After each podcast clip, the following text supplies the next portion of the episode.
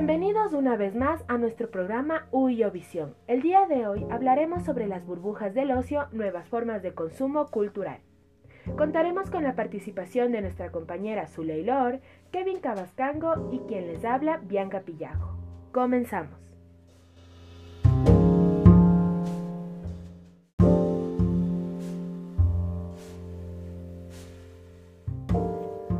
Burbujas de ocio, nuevas formas de consumo cultural. Múltiples factores favorecen el desarrollo de nuevas formas de consumo de contenidos. Uno de los principales es la dinamización de la histórica tensión entre los espacios de ocio y de producción. Con la flexibilización del horario laboral y la creciente incorporación de jóvenes nativos digitales han aparecido burbujas de tiempo. Los nuevos medios se han adoptado fácilmente. Un ejemplo de ello es la mensajería instantánea empleada simultáneamente para la conversación profesional como el diálogo privado, desplazando el correo electrónico a segundo plano. Además, se han implementado nuevas plataformas, entre ellas YouTube, Facebook, Twitter, y estos hacen que el tiempo de espera sea mucho más corto debido a que antes tenía que esperar el traslado de una carta de hogar a hogar, dando así a conocer la cuarta pantalla en la que los dispositivos móviles nos acompañan la mayoría del tiempo.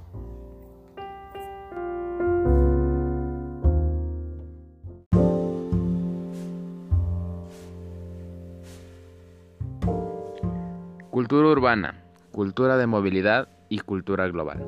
La urbanización es definida como el incremento de la población que habita en una ciudad. Millones de migrantes aún siguen concentrándose en grandes megapolis de manera precaria.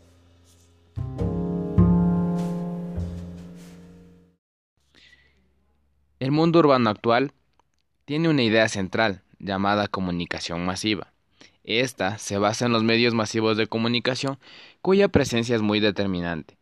Hablar de cultura urbana es referirse a cultura mediática. En la cultura urbana, la segunda categoría de actividad más importante después del trabajo es el consumo de medios de comunicación, en el hogar de la actividad primordial.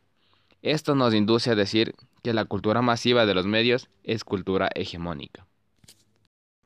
Por otro lado, la radio y la televisión fueron centrales en el tiempo de ocio durante décadas. A medida de los contenidos audiovisuales llegaron a la tercera pantalla. La computadora se transformó en este entonces en el elemento digital más empleado.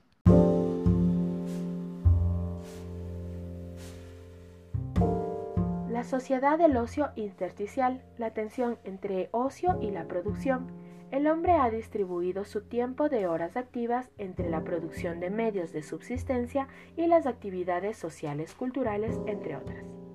Como sabemos, desde la antigua Grecia el ocio ha existido, pero es el capitalismo quien distorsiona la idea que se tenía del mismo, viéndolo como una herramienta necesaria para el aumento del consumo de los medios de producción, tomando como punto de partida la reducción de jornadas, establecimiento de periodos vacacionales y la modernización de los medios de transporte. Tras el surgimiento del tiempo destinado al ocio, aparecen dos paradigmas. Estos son el paradigma liberal comunista, que interpreta el ocio como el descanso y la libertad del trabajo, y que busca hacer del tiempo libre un espacio de consumo. Tenemos también el paradigma creativo cultural, procura integrar en el tiempo de ocio valores y procesos provenientes de la educación, la creación y la cultura, y que se aproxima más a la definición clásica del otium. El ocio intersticial. Como sabemos, en los últimos 50 años el tiempo total destinado al ocio se incrementó para una mayoría de la población, dando así grandes transformaciones en los modos de organizarse. Estas han generado burbujas de tiempo de ocio que modifican sustancialmente el espectro del consumo, introduciendo nuevas formas de consumir contenidos que pueden afectar sensiblemente la economía de los medios. En este contexto, cualquier medio que el usuario utilice para acceder a los contenidos es sobre todo un medio de tránsito. Un ejemplo a esto es el individuo que puede encontrarse laborando en una oficina y estar comunicado con otros mediante la mensajería instantánea, al mismo tiempo que actualiza su perfil de Facebook y escucha música o visualiza videos en YouTube y responde los mensajes de texto que llegan a su móvil. Es aquí donde nace el ciudadano Wi-Fi, que tiene como material básico de los procesos de comunicación los medios audiovisuales.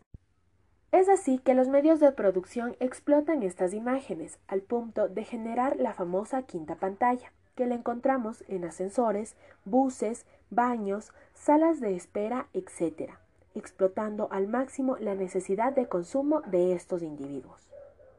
The podcast you just heard was made using Anchor. Ever thought about making your own podcast? Anchor makes it really easy for anyone to get started.